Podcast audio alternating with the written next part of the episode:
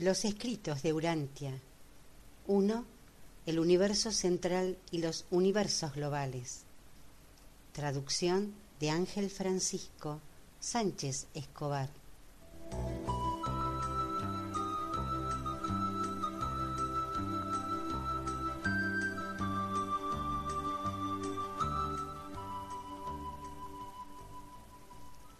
El escrito 4, la relación de Dios con el universo, se ha separado en cuatro partes. En este audio está grabada 1. La actitud universal del Padre.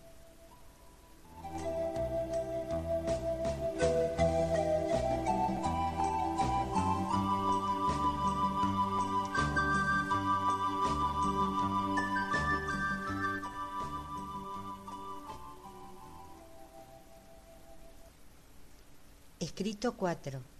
La relación de Dios con el universo. El Padre Universal tiene un propósito eterno en relación con los fenómenos materiales, intelectuales y espirituales del universo de los universos que pone por obra en todo momento.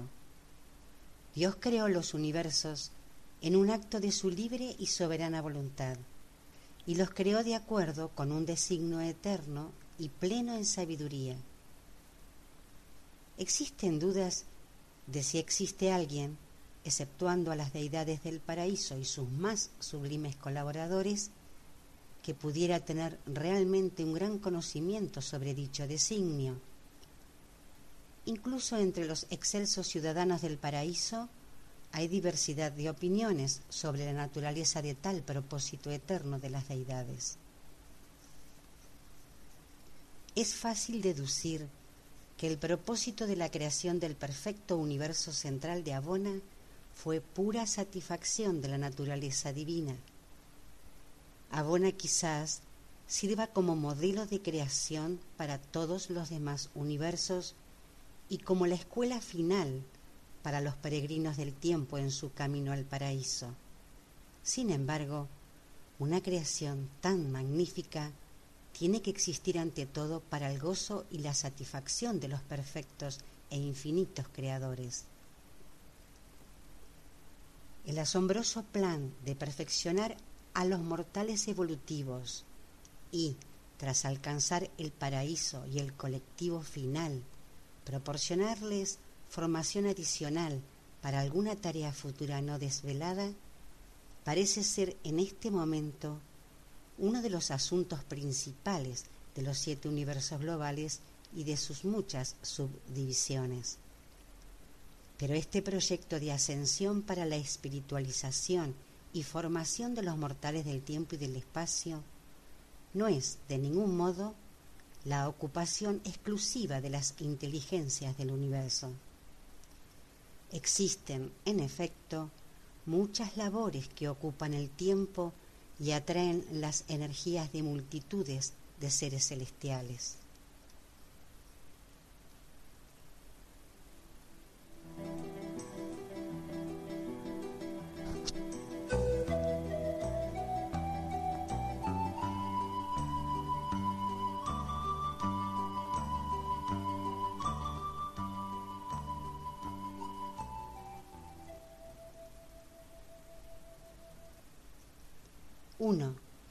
Actitud universal del Padre. A lo largo de los tiempos, los habitantes de Urantia han malinterpretado la providencia de Dios. Hay una providencia divina que obra en vuestro mundo, pero su ministerio no es del tipo material, arbitrario y pueril que muchos mortales imaginan.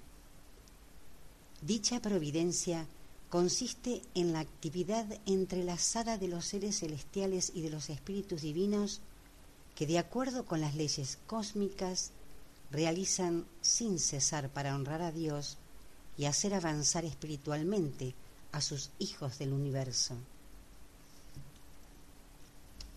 Es que no podéis avanzar en vuestro concepto del comportamiento de Dios hacia el hombre hasta el punto de reconocer que la consigna del universo es progreso, a través de largos periodos de tiempo, la raza humana ha luchado por alcanzar su estado actual. durante todos estos milenios, la providencia ha estado elaborando el plan de evolución progresiva. No hay oposición en estas dos ideas en la práctica, sino solo en las, en las nociones equivocadas del hombre. La providencia divina jamás se despliega en oposición al verdadero progreso humano, ya sea temporal o espiritual. Es siempre coherente con la naturaleza invariable y perfecta del legislador supremo. Fiel es Dios y todos sus mandatos son justicia. Su fidelidad se afirma en los mismos cielos. Para siempre, oh Señor, permanece tu palabra en los cielos. De generación en generación es tu fidelidad. Tú afirmaste la tierra y subsiste. Él es fiel creador. No hay restricción de las fuerzas ni de los seres personales que el Padre puede utilizar para mantener su propósito y sustentar a sus criaturas. El eterno Dios es nuestro refugio y acá abajo están los brazos eternos. El que habita al abrigo del Altísimo morará bajo la sombra del Omnipotente. He aquí, no se adormecerá ni dormirá el que nos guarda. Sabemos que a los que aman a Dios, sabemos que a los que aman a Dios, todas las cosas les ayudan a bien. Porque los ojos del Señor están sobre los justos y sus oídos atentos a sus oraciones.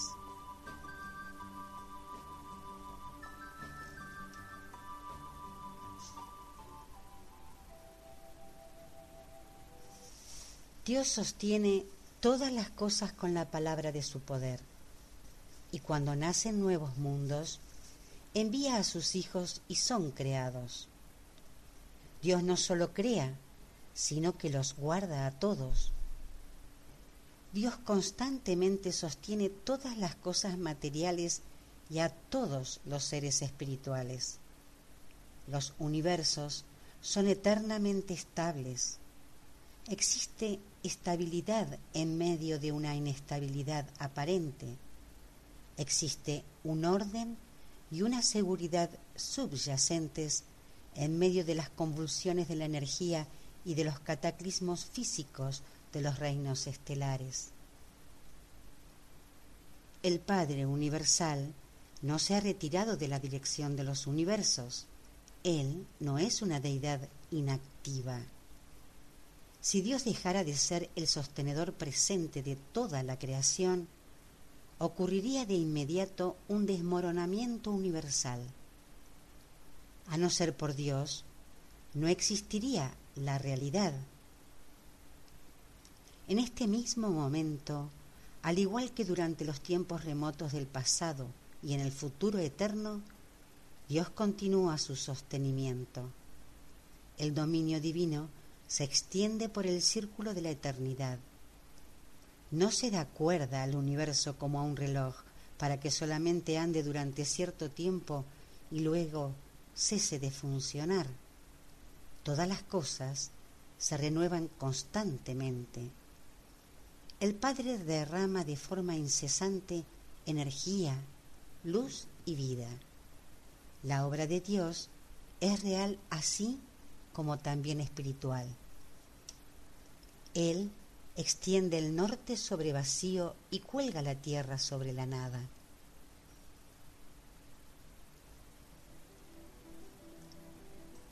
Un ser del orden al que pertenezco puede descubrir la armonía última y detectar una coordinación profunda y de gran alcance en los asuntos rutinarios de la administración del universo.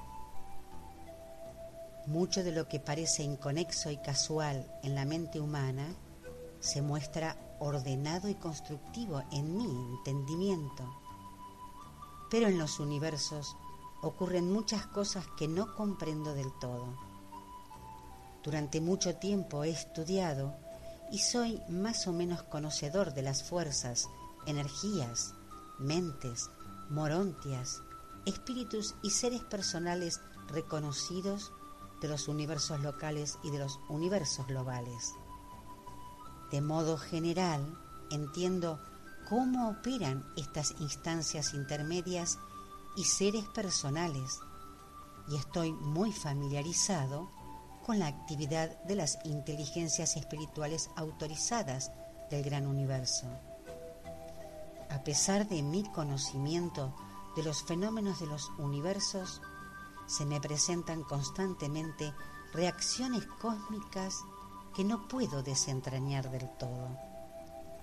Me encuentro constantemente con coincidencias, en apariencia fortuitas, de la correlación entre fuerzas, energías, intelectos y espíritus que no puedo explicar de manera satisfactoria. Estoy por entero capacitado para trazar y analizar el funcionamiento de todos los fenómenos que resultan directamente de la acción del Padre Universal, del Hijo Eterno, del Espíritu Infinito y en gran medida de la isla del paraíso.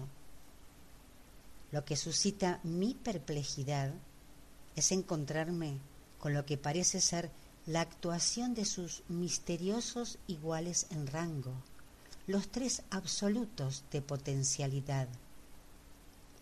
Estos absolutos parecen reemplazar la materia, trascender la mente y sobrevenir al espíritu.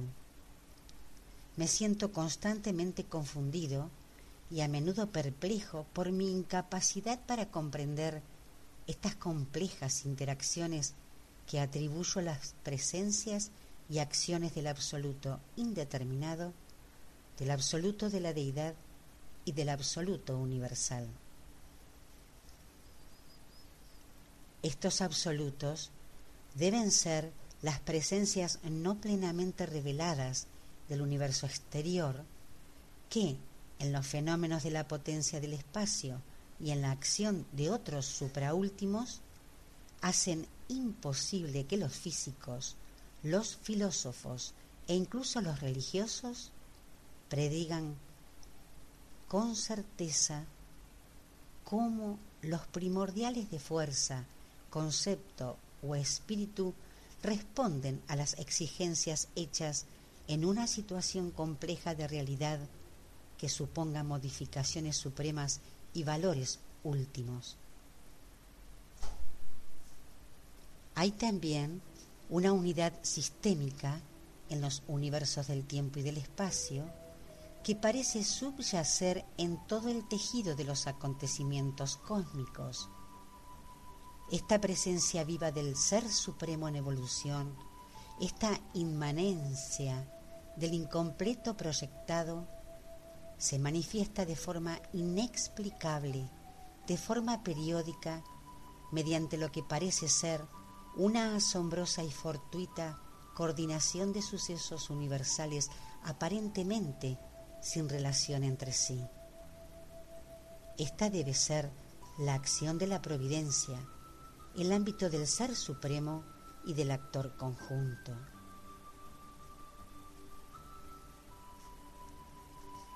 Me inclino a creer que es esta extensa potestad, generalmente irreconocible, sobre la coordinación y correlación de todas las fases y formas de la actividad del universo, la que ocasiona que una combinación tan variada y en apariencia tan irremediablemente confusa de fenómenos físicos, mentales, morales y espirituales obre de forma tan inequívoca para la gloria de Dios y para el bien de hombres y ángeles.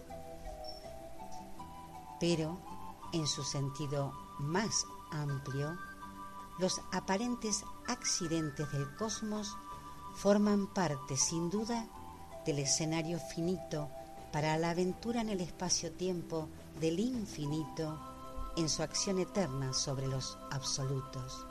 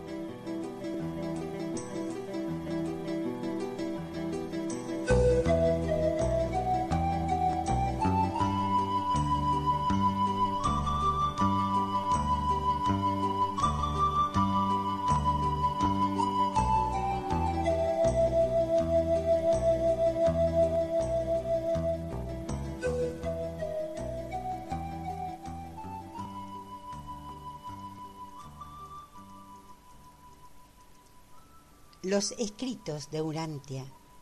1. El universo central y los universos globales. Traducción de Ángel Francisco Sánchez Escobar.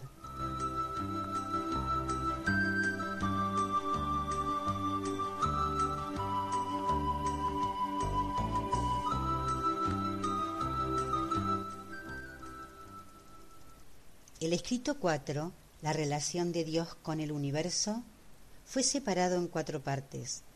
En este audio están grabadas 2. Dios y la naturaleza. 3.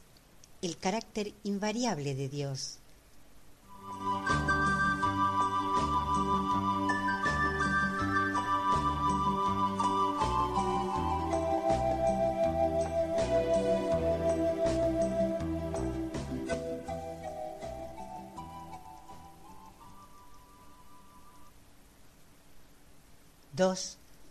Dios y la naturaleza.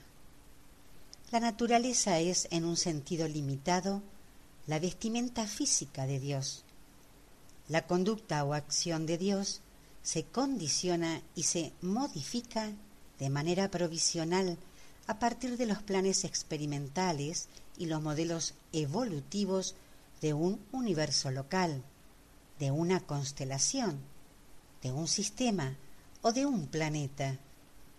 Dios actúa de acuerdo con una ley bien definida, invariable e inmutable por todo el inmenso y creciente universo matriz, pero modifica sus pautas de acción a fin de contribuir a la dirección equiparada y equilibrada de cada universo, constelación, sistema, planeta y ser personal, de acuerdo con los objetivos propósitos y planes locales de los finitos designios del despliegue evolutivo.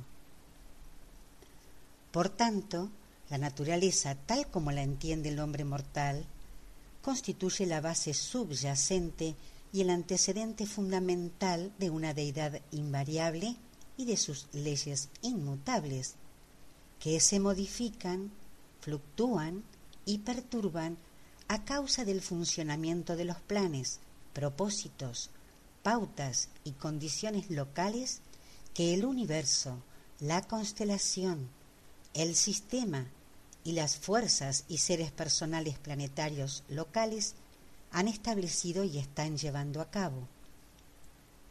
Por ejemplo, así como se han decretado las leyes de Dios en Nevadón, estas se modifican por los planes establecidos por el Hijo Creador y el espíritu creativo de este universo local. Además de todo esto, en el ejercicio de estas leyes también han influido los errores, incumplimientos e insurrecciones de algunos seres residentes en vuestro planeta y pertenecientes a vuestro inmediato sistema planetario de Satania. La naturaleza es la resultante en el espacio-tiempo de dos factores cósmicos. Primero, la inmutabilidad, perfección y rectitud de la deidad del paraíso. Y segundo, los planes experimentales, los desatinos gobernativos, los errores de rebeldía, el desarrollo incompleto y la imperfección de la sabiduría de las criaturas extraparadisíacas desde las más elevadas hasta las más modestas. La naturaleza, por tanto, traza un hilo de perfección maravilloso, majestuoso, invariable y uniforme desde el círculo de la eternidad. Pero en cada universo, en cada planeta y en cada vida individual, esta naturaleza se modifica, se condiciona y tal vez se deforma con los actos, las equivocaciones y las deslealtades de las criaturas de los sistemas y universos evolutivos. Y por tanto, por siempre ha de ser una naturaleza cambiante, caprichosa, aunque de fondo estable y variada de acuerdo con los procedimientos operativos en un universo local. La naturaleza es la perfección del paraíso dividida por la inconclusión, la maldad y el pecado de los universos inacabados. Este cociente expresa, pues, lo perfecto y lo parcial, lo eterno y lo temporal. La evolución continuada modifica la naturaleza al aumentar el contenido de perfección del paraíso y disminuir el contenido del mal, del error y de la desarmonía de la realidad relativa.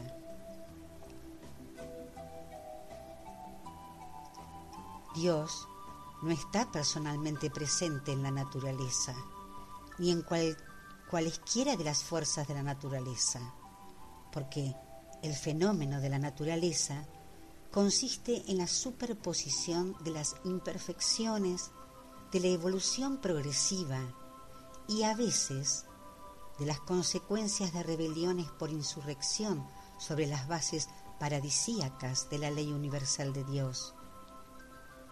Tal como aparece en un mundo como Urantia, la naturaleza no puede ser nunca la expresión adecuada, ni la representación verdadera, ni el fiel retrato de un Dios pleno en sabiduría e infinito. La naturaleza en vuestro mundo consiste en el condicionamiento de las leyes de la perfección por los planes evolutivos del universo local. Qué farsa adorar a la naturaleza porque en un sentido limitado, condicionado, esté infundida por Dios y sea una faceta del poder universal y por lo tanto divino. La naturaleza también es una manifestación de las inacabadas, incompletas, imperfectas elaboraciones del desarrollo, crecimiento y progreso de un experimento de evolución cósmica en el universo. Los defectos aparentes del mundo natural no indican defecto alguno que tenga correspondencia en el carácter de Dios. Más bien, las imperfecciones que se observan son meramente las inevitables y momentáneas paradas en un carrete, siempre en movimiento, que estuviera proyectando imágenes infinitas. Son estas mismas interrupciones de efectos de la continuidad perfección las que hacen posible que la mente finita del hombre material capte en el tiempo y en el espacio un atisbo fugaz de la realidad divina.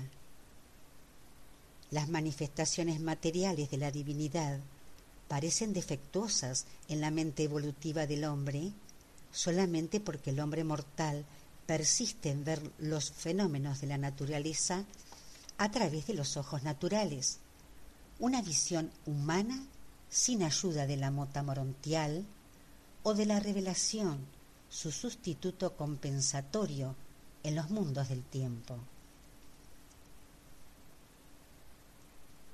Y la naturaleza está deformada, su hermoso rostro marcado, sus rasgos abrazados por la rebelión, la mala conducta, los malos pensamientos de innumerables criaturas que son parte de la naturaleza, pero que han contribuido a su desfiguración en el tiempo.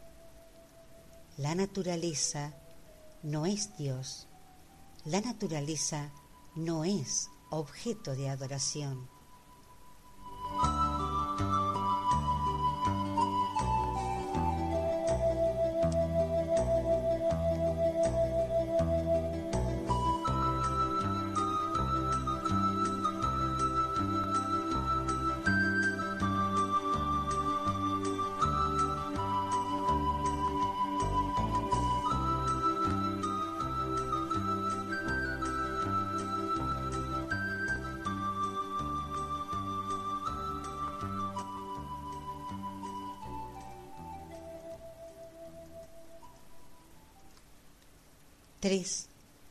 Carácter invariable de Dios. Durante demasiado largo tiempo ha creído el hombre que Dios era semejante a él.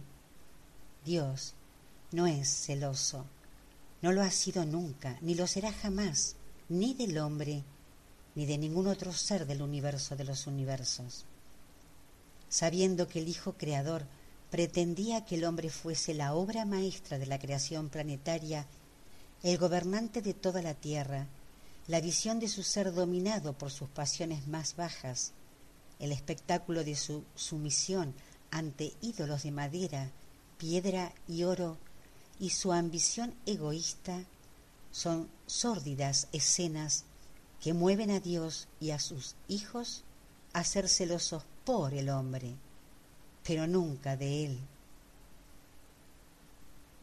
El Dios eterno es incapaz de la cólera ni de la ira en el sentido humano de estas emociones y tal como el hombre entiende esas reacciones.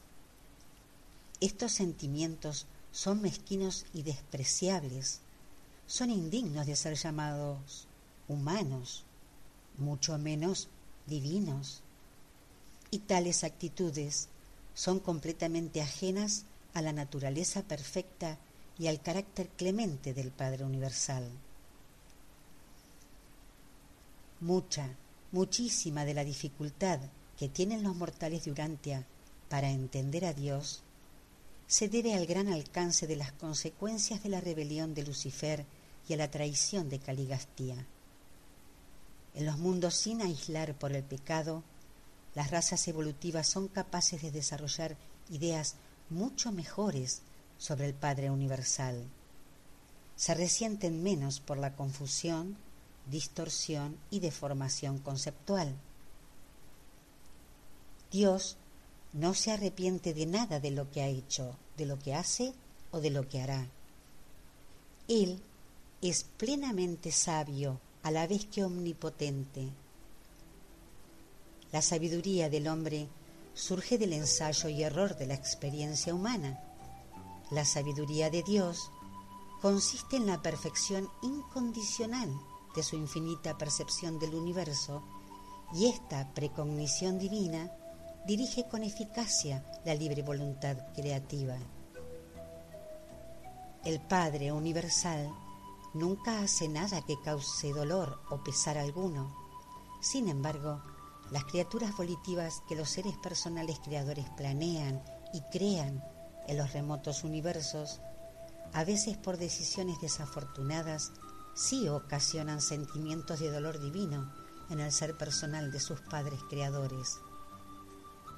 Pero aunque el Padre no comete errores, ni alberga pesar, ni experimenta dolor, es cierto que es un ser con afecto de Padre y su corazón, sin duda, se entristece cuando sus hijos no consiguen alcanzar los niveles espirituales que son capaces de lograr con la asistencia que tan profusamente les han proporcionado los planes de desarrollo espiritual y los procedimientos de ascensión de los mortales de los universos.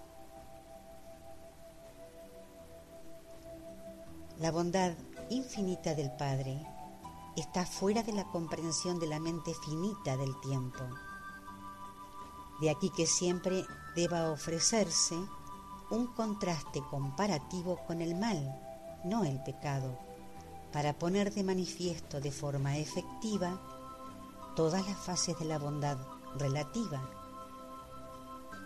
Los mortales, con su imperfecta percepción, pueden discernir la perfección de la bondad divina solamente si la contrastan con la imperfección relativa que se da en las relaciones del tiempo y la materia en los movimientos del espacio. El carácter de Dios es infinitamente sobrehumano. Por tanto, esta naturaleza divina debe hacerse personal, como lo hacen los hijos divinos, antes de que la mente finita del hombre pueda siquiera alcanzar a comprenderla por la fe.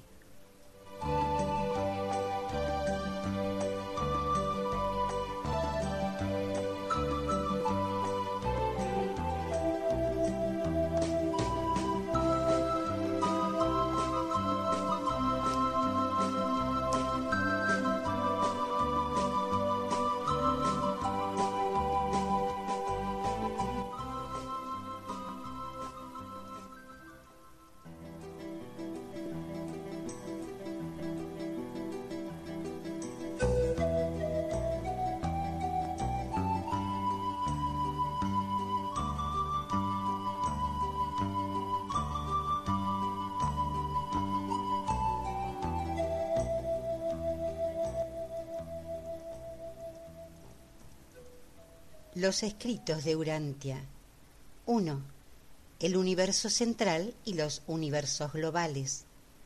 Traducción de Ángel Francisco Sánchez Escobar.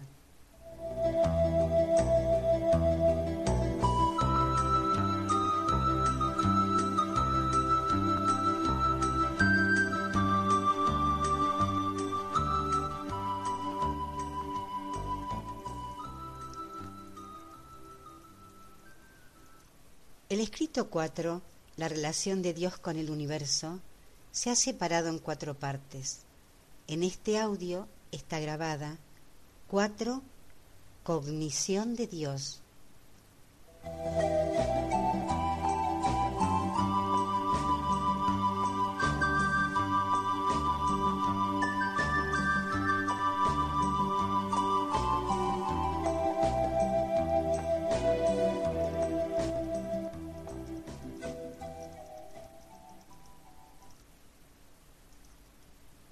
4.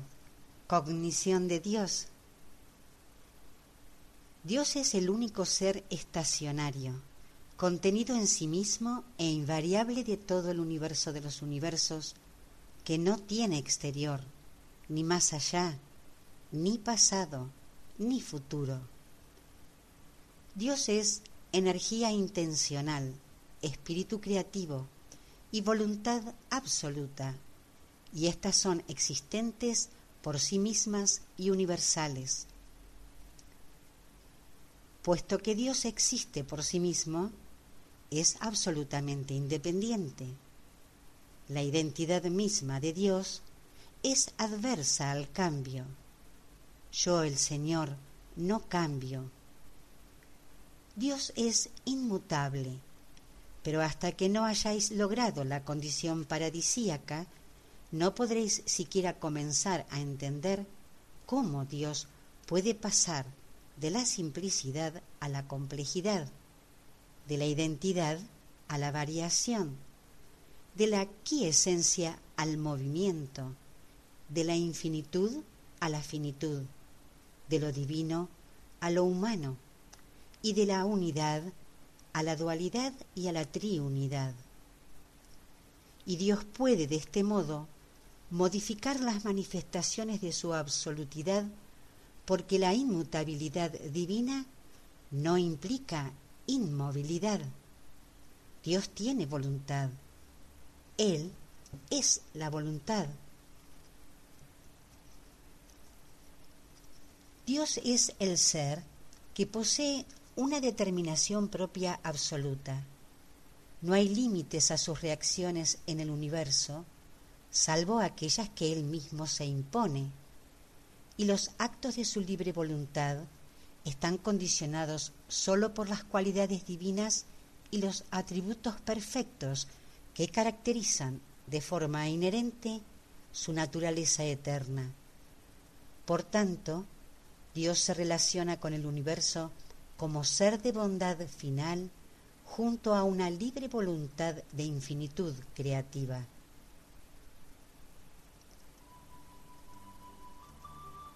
El Padre Absoluto es el creador del universo central y perfecto y el Padre de todos los otros creadores.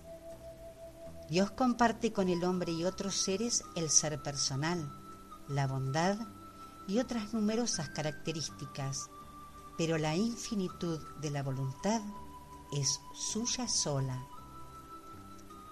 Dios está limitado en sus actos creativos solo por los sentimientos de su naturaleza eterna y por los dictados de su infinita sabiduría. Dios personalmente elige solo lo que es infinitamente perfecto. De aquí la perfección excelsa del universo central. Y aunque los hijos creadores comparten plenamente su divinidad, incluso fases de su absolutidad, ellos no están totalmente limitados por esa sabiduría final que dirige la infinitud de voluntad del Padre.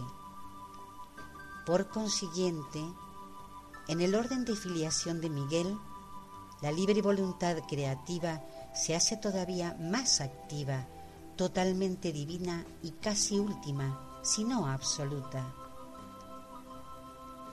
El Padre es infinito y eterno, pero negar la posibilidad de la limitación volitiva de sí mismo equivaldría a la negación del concepto mismo de la absolutidad de su volición.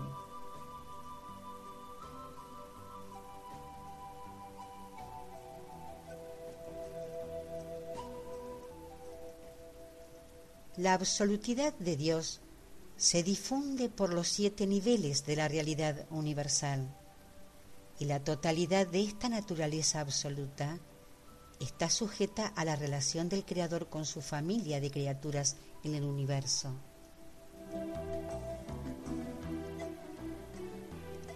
La precisión puede caracterizar la justicia trinitaria en el universo de los universos, pero en todas sus inmensas relaciones de familia con las criaturas del tiempo, el Dios de los universos se rige por un sentimiento divino.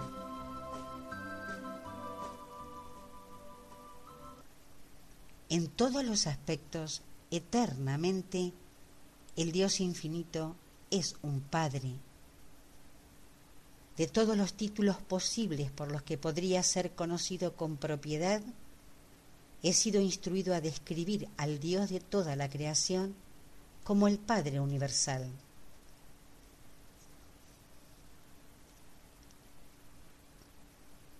En el Dios Padre, la actuación de su libre voluntad no se rige por el poder ni se orienta únicamente por el, intelecto.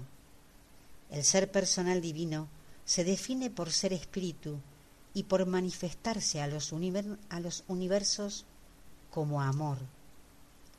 Por tanto, en todas sus relaciones personales con los seres personales creaturales de los universos, la primera fuente y centro es siempre e invariablemente un Padre amoroso. Dios es un Padre en el más elevado significado del término está eternamente motivado por el perfecto idealismo del amor divino y esa tierna naturaleza encuentra su más sólida expresión y su más grande satisfacción al amar y ser amado. En la ciencia, Dios es la primera causa. En la religión, el amoroso Padre Universal en la filosofía el único ser que existe por sí mismo, que no depende de ningún otro ser para existir, sino que, graciosamente, otorga existencia real a todas las cosas y a todos los otros seres. Pero se necesita la revelación para demostrar que la primera causa de la ciencia y la unidad existente por sí misma de la filosofía son el Dios de la religión, pleno de misericordia y bondad, y comprometido a llevar a cabo la supervivencia eterna de sus hijos de la tierra. Anhelamos el concepto del infinito, pero adoramos la vivencia idea de Dios, nuestra capacidad para alcanzar a comprender en cualquier momento y lugar los factores del ser personal y de la divinidad de nuestra más elevada noción de la deidad.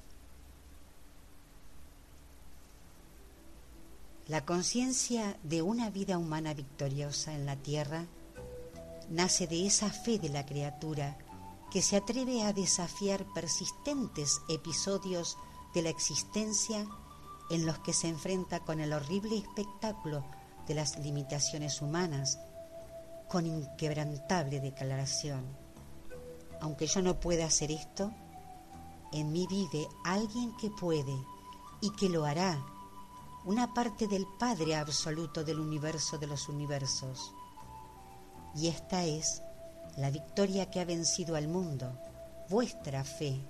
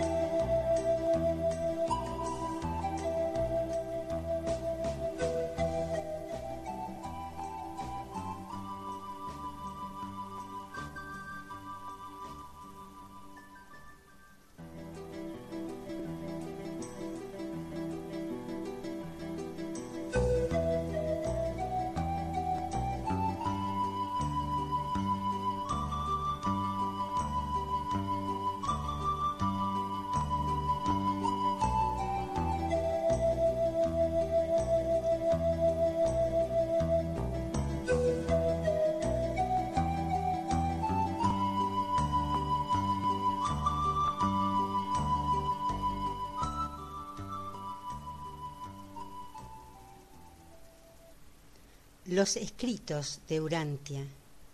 1. El universo central y los universos globales. Traducción de Ángel Francisco Sánchez Escobar.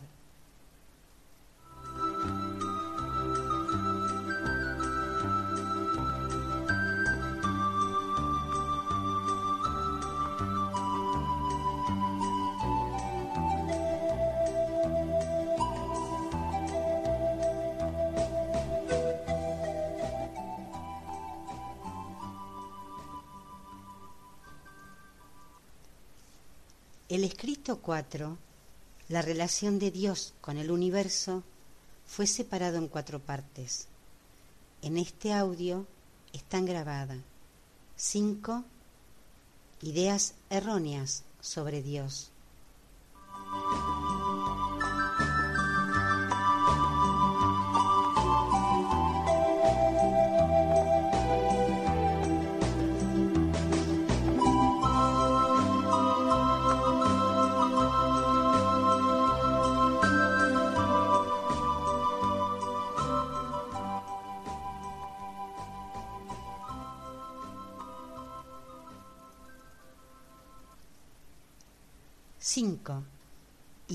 Erróneas sobre Dios. La tradición religiosa constituye el testimonio imperfectamente conservado de las vivencias de los hombres de tiempos pasados que conocieron a Dios y como tal no resulta fidedigna para servir de guía para la vida religiosa, ni como fuente de una información verdadera acerca del Padre Universal. Estas creencias religiosas antiguas se han alterado inevitablemente por el hecho de que el hombre primitivo era un hacedor de mitos.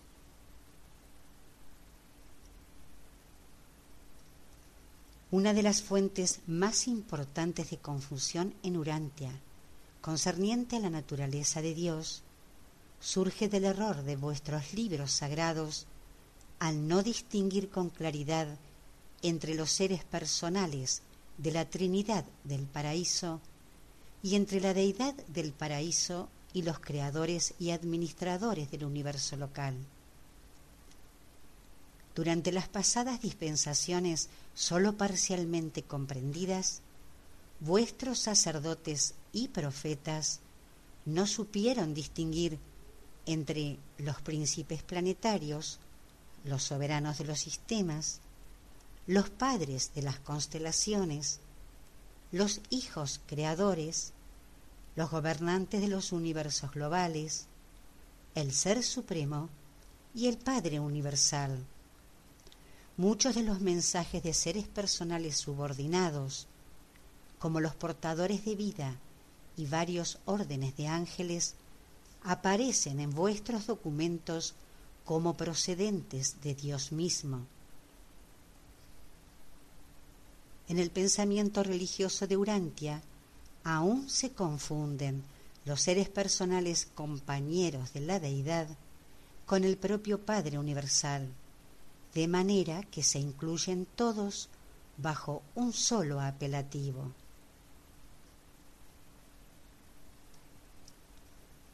los habitantes de Urantia continúan padeciendo el efecto de los conceptos primitivos sobre Dios.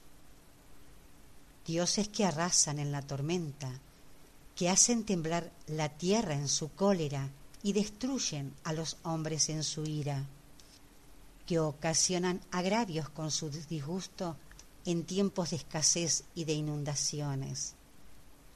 Estos son los dioses de la religión primitiva, no son los dioses que viven y gobiernan los universos. Estos conceptos son reliquias de los tiempos en que los hombres creían que el universo estaba bajo la guía y el dominio de estos caprichosos e imaginarios dioses. Pero el hombre mortal está comenzando a darse cuenta de que vive en un mundo de ley y orden relativos en lo que concierne a los procedimientos administrativos y a la dirección de los creadores supremos y de los rectores supremos.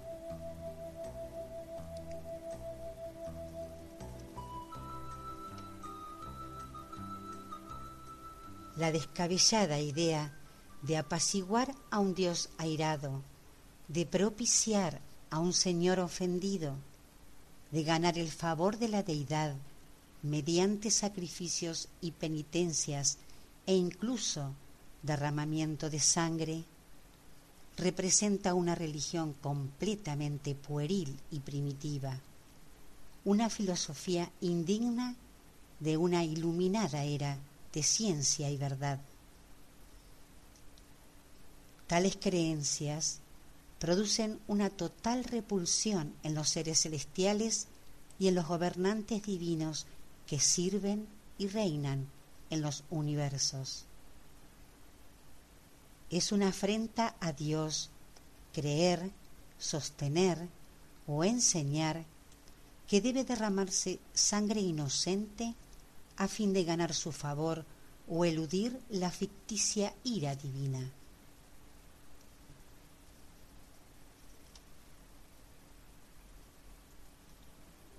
Los hebreos creían que sin derramamiento de sangre no se hacía remisión de los pecados.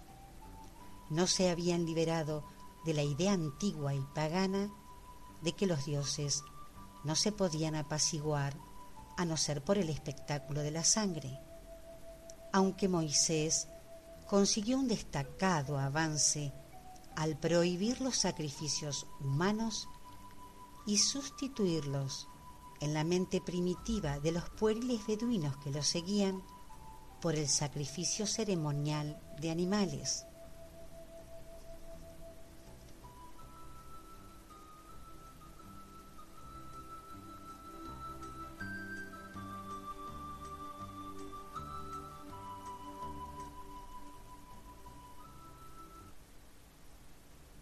El otorgamiento de un hijo del paraíso a vuestro mundo era de esperar por la situación de clausura de una era planetaria. Era ineludible y no era preciso para ganar el favor de Dios. Este otorgamiento resultó ser también en sí mismo el último acto personal de un hijo creador en la larga aventura para adquirir la soberanía vivencial de su universo. Qué deformación del carácter infinito de Dios. Qué doctrina la de que su corazón paterno, con una frialdad y dureza del todo inflexibles, permanecía tan indiferente ante los infortunios y penas de sus criaturas, que su tierna misericordia no se derramó hasta que vio a su hijo inocente sangrante y moribundo en la cruz del Calvario.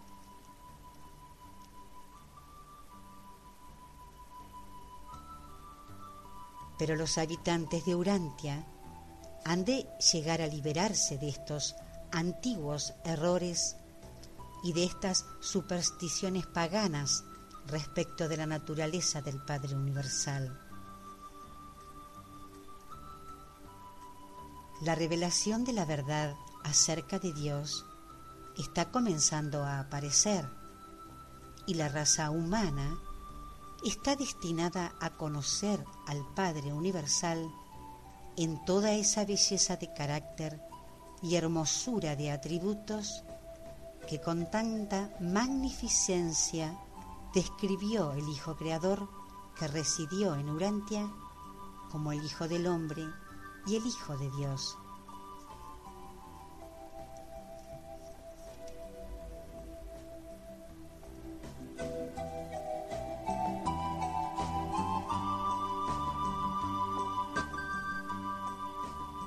Exposición de un consejero divino de Ubersa.